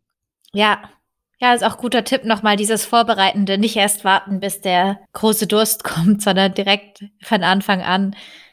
Und dann eine Frage, jetzt haben wir quasi körperliches Training und Ernährung. Und wir haben vorher so ein bisschen schon mentale Komponenten angesprochen, weil du meintest, äh, man sollte sich dieses Ziel so möglichst so genau wie möglich setzen, damit es einen eigentlich auch in diesen Momenten, wenn man sich fragt, warum bin ich eigentlich hier, durch diesen Moment tragen kann. Ist das schon sowas, was du unter so mentales Training fassen würdest oder gibt es tatsächlich auch so mentale Übungen, die man äh, zum Training verwenden kann? Ja, beides. Die Zielsetzung sehe ich definitiv als mentales Training, weil das auch ein Tool ist nachher für Situationen, wo wo es schwierig ist bei so einer körperlichen Herausforderung. Das hilft mir halt, wenn ich mein Ziel smart definiert habe. Smart heißt ja ähm, spezifisch, messbar, selbst erreichbar, realistisch und terminiert. Die können wir ja mal kurz durchgehen, die fünf Punkte. Und wenn ich diese fünf abhake, dann habe ich halt ein klares Ziel. So, spezifisch heißt, ich kann klar sagen, dass, also ich, ich habe es klar definiert. Spezifisch wäre Mammutmarsch. Ja, das ist ja, ist ja ganz klar. Das ist nicht ein Marathon, sondern es ist halt ein Mammutmarsch. So, und ähm, messbar wäre in dem Fall, ich gehe über die Ziellinie. Also ich habe die 100 Kilometer oder 50 oder 30 Kilometer absolviert. Also ich überschreite am XY, also Datum, die Ziellinie des Mammutmarschs in, an dem und dem Ort. Und dann haben wir noch den Punkt realistisch und selbst erreichbar. Ähm, das selbst erreichbar, also das wäre das A hier, weil es kommt aus dem Englischen achievable, selbst erreichbar. Das setzt natürlich voraus, dass ich die, dass ich vorbereitet bin. Also dass ich trainiert habe, dass ich weiß, okay, das kriege ich hin. Und da hilft es auch immer, wenn man entweder wenn einem jemand sagt, der das schon mal gegangen ist, der das schon mal gemacht hat. Es war in meinem Fall war das dieser Buchautor, der gesagt hat, okay, wenn du diesen Plan machst, schaffst du auch den Marathon. Und, ähm, und dann dachte ich, ja, habe ich ja gemacht, den Plan, also schaffe ich das jetzt auch. Und so war es dann auch. Und damals, als ich den zweiten Marathon hatte, ich habe damals meine Freundin mitgenommen und habe gesagt, so, wir bereiten uns jetzt gemeinsam vor und du schaffst es auch. Ja, also da, da halt dieses ähm, erreichbar, das kann einem auch dieses Selbstvertrauen geben, wenn man da jemanden hat, der schon mal diesen Weg vor einem gegangen ist. Und ihr habt bestimmt bei euch in der Mammutmarsch-Community gibt es ja viele, die diesen Weg schon mal gegangen sind. So, und dann realistisch wäre eben, kann ich es auch schaffen? Und da ist meine Ansage, ja, wenn du dich gut vorbereitest, kann es jeder schaffen. Also da kann ich diese verschiedenen Punkte abhaken und ich würde jedem empfehlen, das Ziel zu visualisieren. Also stell dir vor, wie es ist, du hast die 100 Kilometer geschafft, du gehst über die Ziellinie und dann hast du es geschafft. Und das hilft einem auch, sich da immer wieder das vor Augen zu halten während des Marsches. Also in den Situationen, wo du, wo du vielleicht mal dann überlegt hättest, aufzuhören, äh, dann zu sagen, dann nur ans Ziel zu denken. Weil das, ja. was, was den Prozess schwierig macht, ist der Gedanke an den Prozess. Ist halt auch, und das ist auch was, was ich unter mentales Training hier fassen würde, ähm, ist sich auch mal zu überlegen, okay, was mache ich, wenn es schwer wird? Weil es wird zwischendurch Phasen geben, wo es echt schwer ist. Und was mir zum Beispiel immer geholfen hat, und den Tipp hat mir damals ein Freund gegeben, mit dem ich zusammen trainiert habe, der hat mir mal gesagt, du musst auch den, du musst den Schmerz manchmal akzeptieren. Einfach, einfach zulassen. Und ähm, das habe ich festgestellt, dass es manchmal, wenn es unangenehm wird, man sich, man so mit sich selbst hadert und sagt, ach Mensch, jetzt geht mir das hier nicht so gut und das ist so anstrengend. Und warum könnte es nicht anders sein? Ja, warum muss das so anstrengend sein? Und das sind halt alles Gedanken, die einem nicht weiterhelfen, sondern was einem dann weiterhilft, ist einfach die Situation zu akzeptieren, wie sie so ist und zu sagen, okay, es ist okay, dass ich jetzt müde bin. Es ist okay, dass es super anstrengend ist. Es ist okay, dass ich jetzt eigentlich gerne aufgegeben hätte. Und, äh, und ich, und jetzt gehe ich weiter. Und sich dann nur auf den nächsten Schritt zu konzentrieren. Also auch da während des Marschs die Sachen runterzubrechen, zu sagen, okay, jetzt erstmal nur bis zur nächsten Verpflegungsstation. Erstmal nur bis zur nächsten Kurve da vorne. Ja, also man, meistens ist es nämlich nur ein einziger Moment. Das ist nämlich der Moment, in dem man in dem Moment gerade überlegt, ah, ich könnte ja jetzt auch, ich setze mich hier jetzt einfach hin und dann holt mich nachher jemand ab, hier, der Besenwagen oder so. Und, ähm, und ich darf erstmal nur diesen Moment überwinden. Und klar, würden später nochmal solche Momente kommen. Aber ähm, meistens ist es so, dass dann auch wieder eine Phase kommt von mehreren Kilometern, wo es dann einfach so läuft, wo man nachher nur noch in Trance ist und Zeitgefühl verliert und so weiter. Also das heißt, ich, ich darf mich vorher schon mal damit beschäftigen, wie gehe ich mit solchen Situationen um. Und das ist auch interessant, weil du jetzt gerade so ansprichst, dass man sich doch alle Situationen relativ konkret vorstellen soll. Auch wie du gerade meintest, so das Ziel visualisieren. Du meintest ja vorher auch mal, dazu gehört wirklich die komplette Vorstellung, von diesem Spektrum, also so zum Beispiel, okay, ich stelle mir das Ziel vor, also ich laufe da diese letzten Meter äh, so komplett fertig Richtung Ziel, aber ich sehe das Ziel und innerlich baut sich diese Vorfreude auf und ich höre die Leute schon jubeln und also so quasi so konkret wie möglich, oder diesen Zieleinlauf dann vorstellen. Und sagt, okay, ich höre die Leute schon jubeln und ich reiße wie langsam meine Arme hoch, weil ich weiß, oh, ich habe es jetzt geschafft nach diesen 30 oder 50 oder 100 anstrengenden, herausfordernden Kilometern laufe ich halt gerade in dieses Ziel und ich hab, ich bin stolz, ich bin brotmüde, aber ich bin so stolz und alle jubeln und also, dass man sich das so komplett vorstellt, dass man schon Emotionen dabei hat, oder? So habe ich das jetzt bei dir verstanden. Genau, genau das ist die Idee. Und am besten ist es, wenn ich so eine Art Toolbox mir vorher überlege. Also für die Situation, wenn es schwierig wird. Ähm, gar nicht so in dem Moment, sondern es vorher schon vielleicht so im Hinterkopf zu haben. Also ich denke ans Ziel, ich denke, wie, wie cool das ist, wenn ich danach endlich dusche, wenn ich mich endlich hinlegen kann und schlafen. Ähm, und stolz auf mich bin, dass ich, dass ich hier übers Ziel gekommen bin und so weiter. Ähm, was glaube ich auch ein cooles Tool sein kann. Und das kommt darauf an, ob ich jetzt in der Gruppe bin oder auch, äh, dass mich dem alleine stelle. Ähm, oder auch beides ist, wenn ich so eine Art Telefonjoker habe. Also eine vertraute Person, die ich anrufen kann, wenn es schwer wird. Äh, ich habe das mit einer Freundin mal gemacht, die auch so einen 100 Kilometer Lau äh, Marsch gemacht hat. Und die rief mich dann an bei Kilometer 80 war das, glaube ich. und äh, und die, die ist äh, auch schon Marathon gelaufen vor und die sagte, boah, ey, ich höre jetzt auf. Und äh, das, nee, das geht nicht mehr. Ich höre jetzt auf. Und also wir hatten vorher auch immer gesimst und sie meint schon so, ja, nee, läuft gut am Anfang und so, ne? Und ich, ich habe dann zu ihr nur gesagt, ja, du, ähm, also ich, ich habe erstmal gefragt, was hast du denn hier körperlich? Ähm, na, wenn man jetzt halt bestimmte Sachen hat, wie eine Verletzung oder so, dann, dann kann das schon eine gute Entscheidung sein, dann auch abzubrechen. Ja, man muss ja nicht Brecheisen dadurch. Aber wenn es wirklich nur die Erschöpfung ist, dann, also so ein, so ein Spruch, den wir uns damals beim Bund immer gesagt haben, ist, wenn, wenn du denkst, du kannst nicht mehr, hast du noch 50 Prozent. Also ne, bist du gerade mal der Hälfte bei dem, was du eigentlich leisten kannst. Und das deckt sich eigentlich auch mit meinen Erfahrungen damals. Natürlich nicht, wenn ich jetzt umgeknickt bin oder so oder eine, eine Überlastung habe. Das ist immer was anderes, aber einfach vom Erschöpfungsgefühl. Wenn ich, und das ist auch wichtig vorher natürlich, ich darf schon regeneriert in diesen Wettkampf reingehen, ja, also ausgeschlafen sein und die Tage davor genug gegessen und so weiter. Aber ähm, das, was ich ihr damals gesagt habe, ist, also sie hatte keine Verletzung, sondern es war einfach nur fertig. Und ich meinte so, ja, du kannst jetzt aufhören, aber stell dir vor, also du schaffst das definitiv, du hast schon 80 Kilometer geschafft. Und jetzt stell dir mal vor, was du dir in einer Woche oder so sagst, du wirst dich so ärgern, wenn du jetzt abgebrochen hast. Weil wenn du es nämlich nochmal machen willst, und ihr Ziel war halt, diese 100 Kilometer mal zu schaffen, dann muss sie halt nochmal 80 Kilometer gehen, um wieder an genau dem gleichen Punkt zu sein. Und, äh, und ich meine so, ey, jetzt mach doch erstmal nur die nächsten fünf oder die nächsten zehn und dann telefonieren wir nochmal. Aber du wirst dir sonst in dein Gesäß beißen, wenn du, wenn du jetzt aufgibst. So, und das hat ihr damals tatsächlich geholfen und sie hat es dann durchgezogen. Und sie hat danach gesagt, Mensch, das hat mir, dieses Telefonat hat mir total geholfen. Ist einfach nur eine Chance. Kann auch sein, dass es dann vielleicht in dem Moment, das ist ja auch eine Typfrage und welcher Situation man gerade ist. Ähm, aber für sie war das der totale Burner, so da jemanden zu haben, den man dann anruft, der einem nochmal ähm, noch irgendwie ein bisschen Rückenwind gibt. Ähm, auch eine Idee. Also ja, dieses Stichwort äh, persönlicher, persönlicher Joker, das habe ich jetzt auch wirklich schon ein paar Mal gehört.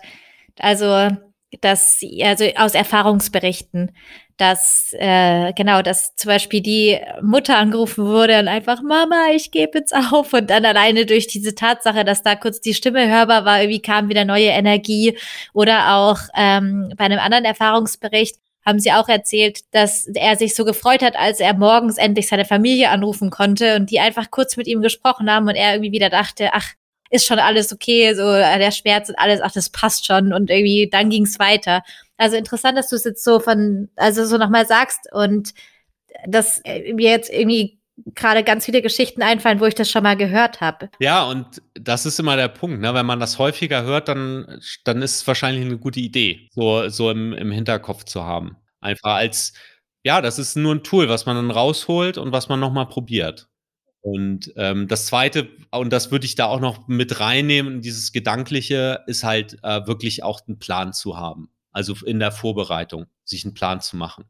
Äh, für das Training, für die, auch für die Ernährung ruhig, sich da ein bisschen mal Gedanken zu machen, wie ernähre ich äh, mich so, dass mein Körper eben äh, die Treibstoffe und Baustoffe hat, die er braucht. Ähm, da gibt's ja viele, also al allein bei mir auf, auf der Website habe ich ganz viele Artikel zum Thema Ernährung das ist, sind ja Grundsätze, die generell für Sportler gelten oder ähm, auch für Bewegung.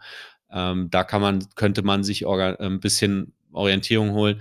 Regeneration ist auch ein wichtiger Punkt, was glaube ich wichtig ist, regeneriert in so einen extremen Marsch reinzugehen, also erholt reinzugehen.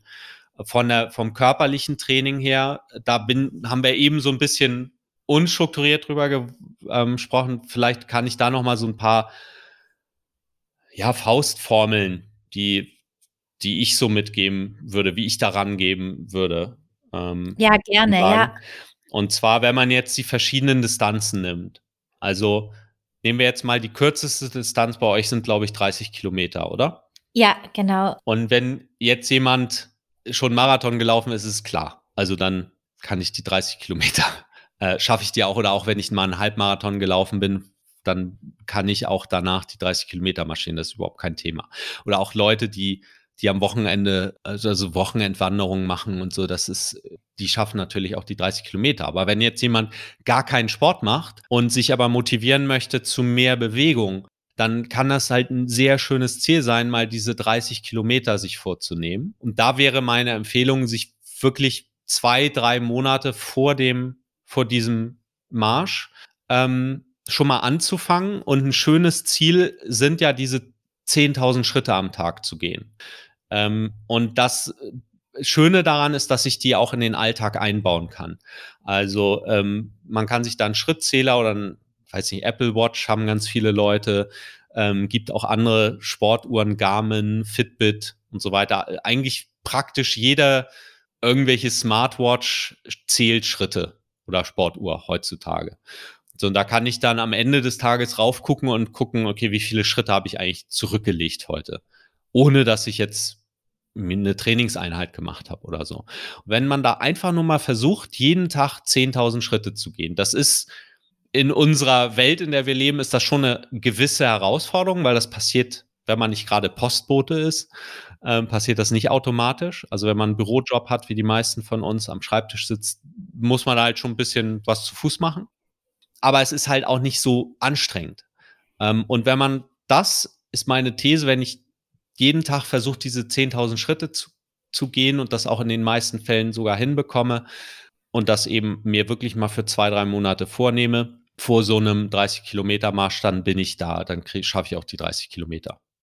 So, das, das wäre halt da meine Empfehlung, wenn man dann halt auf die längeren Distanzen geht. Da würde ich immer diesen, die nächst kürzere Distanz erstmal als Checkpoint nehmen. Also um von den 30 auf die 50 Kilometer zu kommen oder 60 Kilometer, wäre meine Empfehlung, sich ruhig zweimal die Woche ähm, Zeit zu nehmen, einmal eine Runde joggen und einmal, oder es könnte auch ein langer Spaziergang sein, vielleicht eine Stunde oder 30 Minuten joggen gehen und dann am Wochenende zum Beispiel eine Zwei-Stunden-Wanderung. Und das halt wirklich regelmäßig zu machen. Also wer jetzt ähm, über mehrere Monate einmal die Woche ein paar Stunden wandern geht, der wird auch die 50, 60 Kilometer schaffen. Wer jetzt sich gar nicht bewegt und eben keinen Ausdauersport macht oder eben auch kein nicht laufen geht, es ist ja auch für den Bewegungsapparat was anderes, ob ich jetzt Fahrrad fahre oder, ähm, oder ob ich marschiere. Und ähm, Training bedeutet immer, dass ich mehr oder weniger diese Bewegung trainiere, die die ich nachher eben auch da, wo es drauf ankommt, durchführe. Und da ist halt Joggen und Marschieren ist da schon recht nah beieinander. Deswegen Joggen ist eine, eine schöne Möglichkeit, um Marschieren zu trainieren. Und äh, wer jetzt keine Lust auf Joggen hat, der kann eben auch dann marschieren gehen oder Nordic Walking oder sowas. Das ist alles ähnlich. Nur ich will halt meinen Bewegungsapparat dahin kriegen, dass er das gewohnt ist und eben auch über längere Zeit durchhalten kann. Und dann bringt es eben auch Spaß. Dann ist es ein schöne, schönes Erlebnis. Das wäre meine Empfehlung, da wirklich zweimal die Woche was zu machen. Und dann, um auf die 100 Kilometer zu kommen, wäre meine Empfehlung nochmal, also auch da wieder diese kürzeren Anführungszeichen Distanz zu schaffen, also 55, 60 Kilometer und dann halt nochmal sich sechs Monate mehr Zeit zu nehmen. Und da würde ich tatsächlich von der Vorbereitung eher rangehen wie ein, ein Marathon, also ich würde regelmäßig joggen gehen, um diese Grundlagenausdauer aufzubauen. Äh, ruhig zwei, dreimal die Woche joggen gehen auch Distanzen, ich sag mal, zwischen 30 und 60 Minuten joggen gehen. Das heißt, da kommt es eher auf die Dauer an und nicht, dass ich möglichst schnell laufe, sondern ich möchte halt über einen bestimmten Zeitraum laufen können. Also ruhig eine Stunde laufen können am Stück und ähm, eben regelmäßig laufen gehen. Und dann am Wochenende, gerade in den zwei Monaten vor diesem Marsch, halt auch längere Märsche zu machen. Also meine Empfehlung wäre da, viermal vor einen 50 Kilometer Marsch auch gemacht zu haben. Mhm. Also, und in was, wenn du sagst Zeitraum vor dem Marsch, in was für einem Zeitraum davor empfiehlst du das? Ja, in den zwei Monaten vor und nicht unbedingt direkt die Woche vor dem Marsch. Also ja. wenn jetzt am Sonntag der Marsch ist, würde ich nicht den Sonntag davor 50 Kilometer Marsch machen, weil der, ähm, weil ich dann nicht optimal regeneriert bin. Aber ähm, ich will das jetzt auch nicht zu klar vorgeben. Klar kann man dann Trainingsplan machen, aber ich würde einfach versuchen, in den zwei Monaten vorher ich sage jetzt mal, vier solcher Märsche unterzubringen. Wenn es nur zwei sind, dann ist das auch gut. Ja, aber ähm, einfach so von dem Ansatz, dass ich 100 pro sicher sein kann, dass ich das dann auch schaffe. So, und es gibt wahrscheinlich viele, die das gar nicht machen und trotzdem ins Ziel kommen. Ähm, mag sein, aber das wäre halt mein persönlicher Ansatz, wie ich da rangehen würde einfach um das Risiko gering zu halten, dass ich es nicht schaffe und gleichzeitig auch diese Erfahrung schön zu halten. Also, dass ich möglichst spät bei diesen 100 Kilometern an den Punkt komme, wo ich sage, boah, ja. ich bin nicht sicher, ob ich jetzt weitermachen möchte. Ja, das ist interessant, äh, einfach mal dieser Aspekt, nicht nur Training, um es überhaupt schaffen zu können, sondern Training, um die Erfahrung mehr genießen zu können. Und Hast du auch noch ein paar konkrete Übungen, die du uns mitgeben kannst zur Vorbereitung? Also was generell eine gute Idee ist, ist die Rumpfmuskulatur zu stärken. Das ist etwas, was ich häufig beobachte bei den Langstreckenläufen, dass Menschen zwar von der Herz-Kreislauf-Ausdauer her, also das Herz-Kreislauf-System kriegt das hin, über Stunden eben diesen Mensch zu befähigen, so weit zu laufen aber die Rumpfmuskulatur ermüdet. Und das ist auch beim Marsch so. Mit, mit jeder Stunde wird die Muskulatur halt ein bisschen müder. Und wenn ich kein Rumpftraining mache, dann wird es nachher schwer sein, den Körper aufrecht zu halten. Ich tue mir also einen Gefallen, wenn ich ab und zu mal so ein Stabi-Training, sagt man im Ausdauersport, mache. Ich bin ja jetzt Kraftsportler und wer jetzt ohnehin Kraftsport macht, also äh, ins Fitnessstudio geht, da Grundübungen trainiert mit Langhanteln, Kurzhanteln und so, das ist halt alles safe. Ja, und wer aber kein Kraftsportler ist, muss das auch nicht machen. Ja, der muss nicht in, ins Fitnessstudio gehen und da dreimal die Woche Gewichte heben, ähm, sondern was halt wichtig ist, ist halt Grundübungen zu machen die kann ich auch zu Hause machen. Da muss ich auch nicht so super viel Zeit investieren. Meine Empfehlung wäre aber zwei, dreimal die Woche sich vielleicht zehn Minuten Zeit zu nehmen und so eine Stabilitätsübung äh, zu machen für die lange Distanz, also vor allen Dingen für die 100 Kilometer. Und das können solche Übungen sein wie Liegestütze oder eine Planke oder wenn man jetzt einen normalen Liegestütz nicht schafft, dann kann man den ja auch mit erhöhtem Oberkörper machen. Das ist dann leichter. Also die, die Klassiker wäre, wäre eine, ein Liegestütz äh, und Planke, damit hab, äh, stabilisiere ich die Rumpfmuskulatur. Man kann sich zu Hause zum Beispiel auch eine Klimmzugstange hinhängen und da Klimmzüge machen, ist auch Rumpftraining. Wer keinen Klimmzug schafft, kann sich so ein Widerstandsband dazu kaufen und ähm, dadurch den Klimmzug erleichtern. Und das dritte wären Kniebeugen mit Zusatzgewicht. Da kann man sich zum Beispiel den Rucksack aufsetzen, den man, zum Beispiel seinen Wanderrucksack, den man dann auch mitnehmen würde, da ein bisschen Gewicht reinmachen. Und äh, diese drei, vier Übungen äh, dann halt nacheinander durchzuführen. Also jetzt mal konkret, drei Sätze Liegestütze, so viel wie man schafft, mindestens zehn. Wenn du nicht zehn schaffst, dann wähle eine leichtere Variante des Liegestützes. Davon drei Sätze mit jeweils einer Minute Pause dazwischen dann drei Sätze Klimmzüge, auch mit einer Minute Pause dazwischen auch mindestens zehn Wiederholungen schaffen. Wenn nicht, nimm ein entsprechendes Widerstandsband, das, sodass du es schaffst. Und dann als drittes die Kniebeuge. Da kann man ruhig ein bisschen höher gehen. 15, 20 Wiederholungen und davon drei Sätze. Das wäre so ein Beispiel, ja. Müssen es genau diese Übungen sein? Nein, müssen es nicht. Es können auch Ausfallschritte sein statt äh, Kniebeugen. Aber das wären so die Klassiker, die man gut zu Hause machen kann. Ja, äh, finde find ich cool, weil du es jetzt auch gesagt hast, es reicht schon, wenn man das dann paar Mal die Woche auch äh, zehn Minuten oder sowas sich nimmt und die Zeit hat ja wirklich jeder, kann man ja wirklich locker in seinen Alltag einbauen und man braucht ja jetzt hierfür auch keine Hilfsmittel. Oder außer für Klimmzug bräuchte man eben eventuell eine Stange, aber findet man bestimmt auch nochmal eine Alternative, die man, ähm, wenn man auch keine Stange zu Hause hat, die man umsetzen kann. Und dann hat man da eigentlich so ein kleines Training, was man richtig locker in den Alltag integrieren kann. Und ich bin um echt zu sein schon ein bisschen überrascht, dass halt so viel, dass du viel Wert auf diese stabilisierenden Übungen legst. Wir hatten es ja vorher schon mal im Vorgespräch kurz angesprochen. Ich hätte einfach so mit 100% Fokus auf Beine oder so gerechnet, aber äh, das finde ich interessant, dass du halt sagst, die Achtung, man vergisst eine Körperpartie oft, weil, wenn man daran denkt, die extrem wichtig ist, um die Leistung nachher so lange durchzuhalten.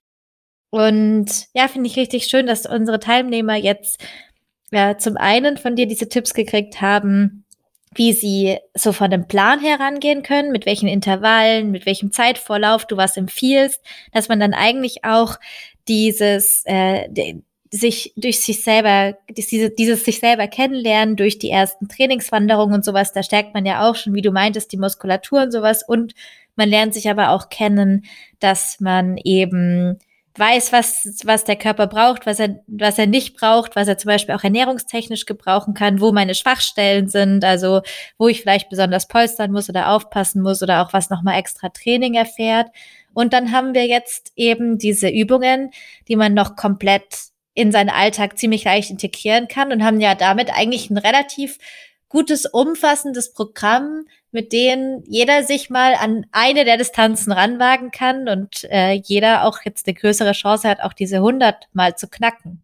Genau, und ähm, ich, ich muss jetzt eben, als du es auch nochmal sehr schön zusammengefasst hast, nochmal an meine eigene Erfahrung auf diesen Distanzen denken. Ich war zwei Jahre Soldat. So, und als ich angefangen habe, war ich also super unsportlich. Ich habe vor auch, ich weiß noch, vor dem Abi haben wir auch, ich glaube, da war Sport häufig ausgefallen. Ich habe da gar nichts gemacht. Und ich bin da am ersten Tag hingekommen und war auch super unfit. So, und am Ende, das, ähm, nee, warte mal, wann war die Durchschlag? War ein Jahr später. Ähm, nach einem Jahr konnte ich die 100 Kilometer äh, durchmarschieren. So, also, und das passt ganz gut auch, zu, das, das ist quasi der Erfahrungshorizont, wo ich rangehen würde, dass, also in kürzerer Zeit würde ich mir das nicht vornehmen, von 0 auf 100 Kilometer zu gehen. Und wir haben genau dieses, was ich eben auch gesagt hatte, diese Etappen damals durchtrainiert. Wir sind erst 20 Kilometer, hatte ich glaube ich am Anfang des Gesprächs schon gesagt, nachher 30 Kilometer und dann längere Einheiten. Und wir waren auch dreimal die Woche 30 Minuten joggen und haben Liegestütze gemacht. Äh, das war, also wir waren da nicht irgendwie richtig im Fitnessstudio oder so. Also mit diesem Krafttraining, was ich eben schon gesagt habe, ist man wahrscheinlich sogar, äh, wobei man muss dazu sagen, wir sind viel mit Gepäck unterwegs gewesen. Das ist auch Rumpftraining. Aber ähm, ich glaube, wer sich da größtenteils dran hält, der wird halt einen richtig guten 100 Kilometer Marsch machen können. So, und dann gibt es auch immer, und ich glaube, das ist auch immer wichtig, das noch im Hinterkopf zu haben, es kann auch immer mal was passieren, was man nicht kontrollieren kann. Also sprich, umknicken oder, oder so. Und da sich im Voraus auch zu sagen, okay, dann ist es halt so und dann mache ich es halt nochmal. Ja. genau.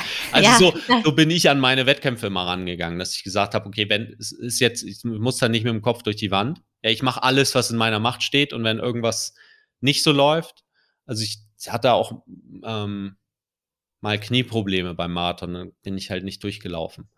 Und, ähm, und das war dann auch okay, weil ich glaube, aus so einer Erfahrung lernt man auch immer was. Ja, ja, total. Und auch alleine, äh, dass man die Erfahrung eben mal gemacht hat und dass man auch weiß, was geht und was nicht geht oder auch vielleicht dann so Warnungen lernen hört oder so. Aus jeder Erfahrung schöpft man ja irgendwas, was einen später mal helfen wird, das dann zu erreichen, das Ziel am Ende. Und ich kann es nur noch mal wiederholen, jeder, der mal so eine weite Distanz marschiert ist, der nimmt diese Erfahrung mit in sein restliches Leben. Und das ist so eine coole Referenz, die erstmal natürlich, was ist egal, ob es jetzt 30, 50 oder 100 Kilometer sind, auf die du wirklich stolz sein kannst und wo du in den meisten Situationen, in die du in deinem Leben überhaupt kommen kannst, wahrscheinlich denkst, ja, da habe ich ja schon mal mehr gemacht als das. Und das ist halt ein richtig cooles Gefühl. Das sind eigentlich auch richtig schöne Worte zum Abschluss, denen man, denen man nicht viel hinzufügen muss. Und du hast ja selber auch gesagt, dass du vielleicht gerne mal einen 100 Kilometer Marsch bei uns ausprobieren würdest. Vielleicht kriegt ihr das auch alle mit, wenn Marc das mal ausprobiert. Und vielen Dank auf jeden Fall für das interessante und auch sehr ausführliche Gespräch und für die ganz vielen konkreten Tipps, die jetzt sowohl mir, aber auch ganz vielen von unseren Hörern und Hörerinnen helfen werden, denke ich, in dieses Ziel zu kommen oder zumindest das Selbstvertrauen zu haben, dass man irgendwo in die Richtung kommt, in die man kommen möchte.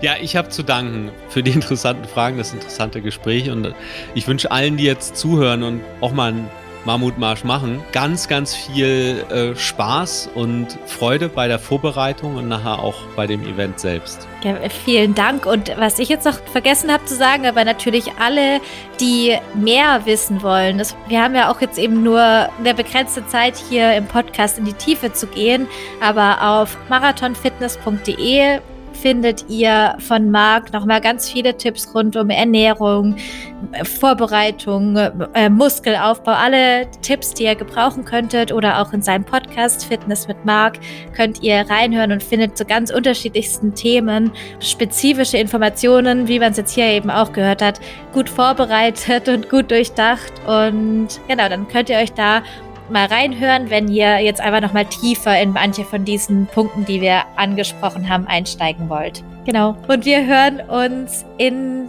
der nächsten Woche dann wieder bei den Blockhouse Sessions. Bis dahin, macht's gut.